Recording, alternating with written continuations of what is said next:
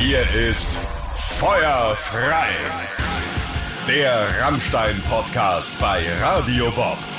Taucht ein in die Geschichte einer der erfolgreichsten Bands Deutschlands.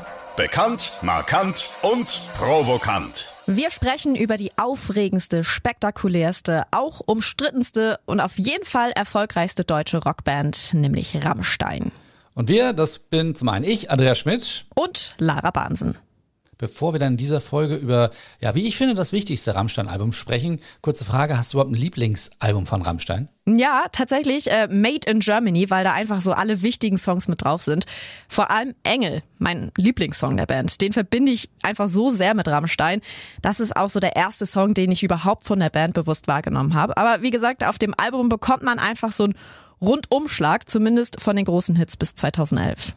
Okay, wir sprechen heute aber ja über das wichtigste Rammstein-Album, ich habe es erwähnt, nämlich über das erste, ja, Herzeleid. Es ist nicht das erfolgreichste, aber, und deswegen haben wir uns darauf geeinigt, es ist irgendwie das Wichtigste, denn hätte es das nicht so gegeben, mit diesen ganzen Schwierigkeiten drumherum, dann hätte es Rammstein wohl so nie gegeben. Na, wir fangen mal da an, wo wir in der letzten Folge aufgehört haben. Nach ähm, ersten Auftritt vor 15 Besuchern, einem gewonnenen Bandwettbewerb unterschreibt die Band ja ihren ersten Plattenvertrag am 4. Januar 95 bei Motor Music. Das ist eine recht junge Plattenfirma damals, denn die wird ein Jahr zuvor gegründet, aber als Tochterfirma von Polygram. Also da sitzen schon Leute, die Ahnung haben und auch etwas Geld. Also ran an das erste Album. Dazu brauchen sie ja einen Produzenten. Sie werden in einen Plattenladen geschickt, um sich mal Namen von anderen Produzenten auf den CDs anzuschauen. Sie wählen dann einen gewissen Greg Hunter aus denn sein Name steht auf einer Killing Joke CD und äh, das ist eine Band, die sie gerne mögen. Der gute Greg Hunter fliegt dann auch nach Berlin, schaut sich erstmal teilnahmslos an, wie Rammstein so im Proberaum Musik machen. Abends geht's dann auf die Piste und Greg ist dem Alkohol ja, alles andere als abgeneigt. er ist äh, nachher so voll, dass er sich auf Till Lindemanns Teppich erbricht. Ja, und am nächsten Tag kommt er dann wieder im Proberaum vorbei, nur um dort wieder laut schnarchend einzuschlafen, während die Band ihm Songs vorspielt. ich habe keine Ahnung, äh, wie das geht bei der Lautstärke und bei den Songs, aber so ein tiefer Schlaf ist vielleicht ja, gesund für den Körper, aber nicht für eine Zusammenarbeit mit Rammstein. Also muss ein neuer Produzent her. Und diesmal entscheiden sie sich für einen gewissen Jakob Hellner, das ist ein Schwede, der sich mit niemand Geringeres als Clawfinger einen Namen gemacht hat. Hellner sagt dann später, das Demo von Rammstein, das konnte mich nicht vollends überzeugen, wenngleich der Gitarrensound und auch Tills Stimme etwas Besonderes waren. Ich folgte dann der Einladung nach Hamburg, um mir einen Eindruck von Rammstein auf der Bühne zu machen. Nach dem Konzert war alles klar. Also wir hören, er war nach Hamburg eingeladen worden. Dort besucht er sie dann auch im Proberaum. Im Gegensatz zu dieser Schnachnase Hunter bringt er noch einen Mitarbeiter mit.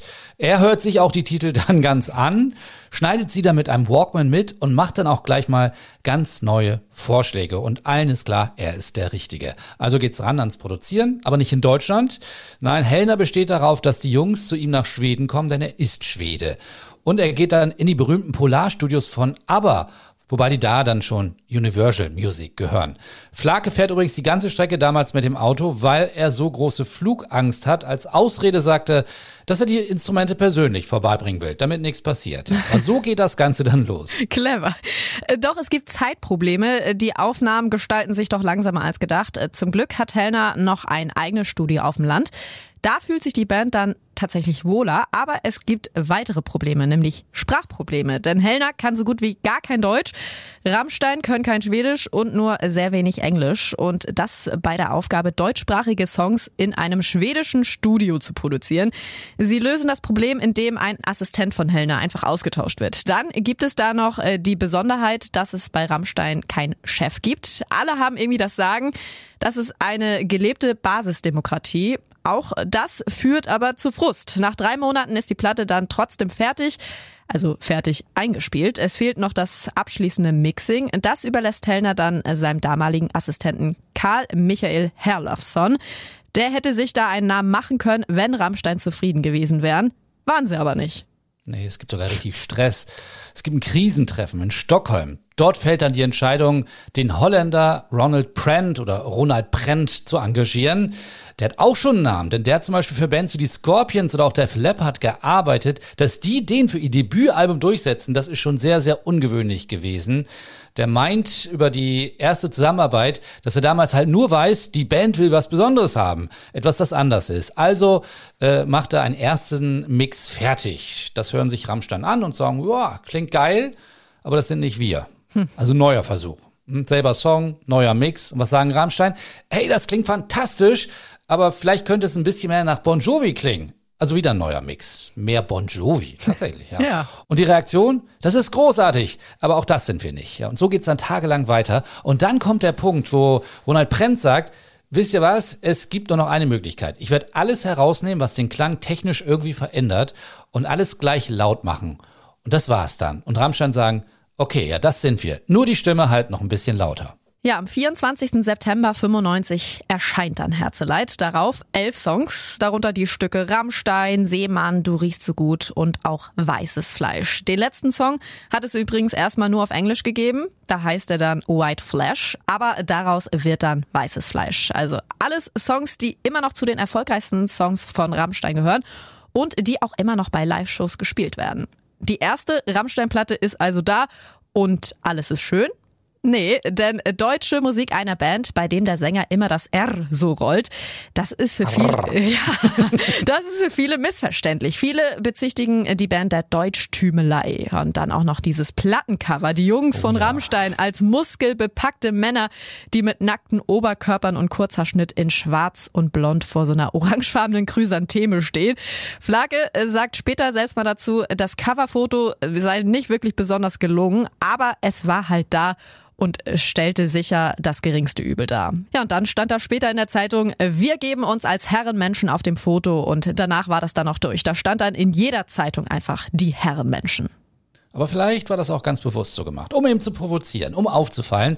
Wobei Rammstein damals allein durch die Musik auffallen, denn damals bestimmen noch Sachen wie Vangelis und Conquest of Paradise die Charts. Oder auch, ja, die Kelly Family mit hm. Over the Hump. Und dann kommen diese Brachialrocker und schaffen es auch gleich mal in die Charts. Und jetzt kommt's, es ist das Debütalbum und sie halten sich mit Herzeleitern 102 Wochen. Gut, mit ein, zwei Unterbrechungen, aber 102 Wochen bis 1998 in den Charts. Zuerst allerdings in den unteren Regionen, Platz 80 ist damals erstmal das höchste. Dann schickt ihr Manager sie auf eine anstrengende Konzertreise, erstmal als Vorgruppe der Hamburger Band Project Pitchfork.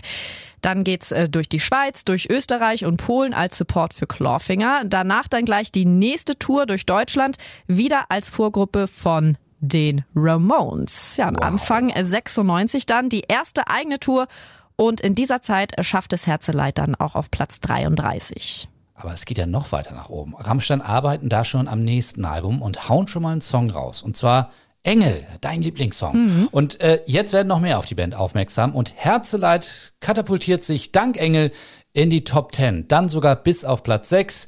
Da gibt's dann zuerst mal eine goldene Schallplatte für 250.000 verkaufte Einheiten. Aber diese Zahl wird dann im Laufe der Zeit noch versechsfacht. 2005 gibt's dann Platin für 1,5 Millionen verkaufte Exemplare von Herzeleid. Wahnsinn. Ja, und die Platten danach werden ja sogar noch erfolgreicher. Aber darum geht es dann in der nächsten Folge. Das war Feuerfrei. Der Rammstein-Podcast.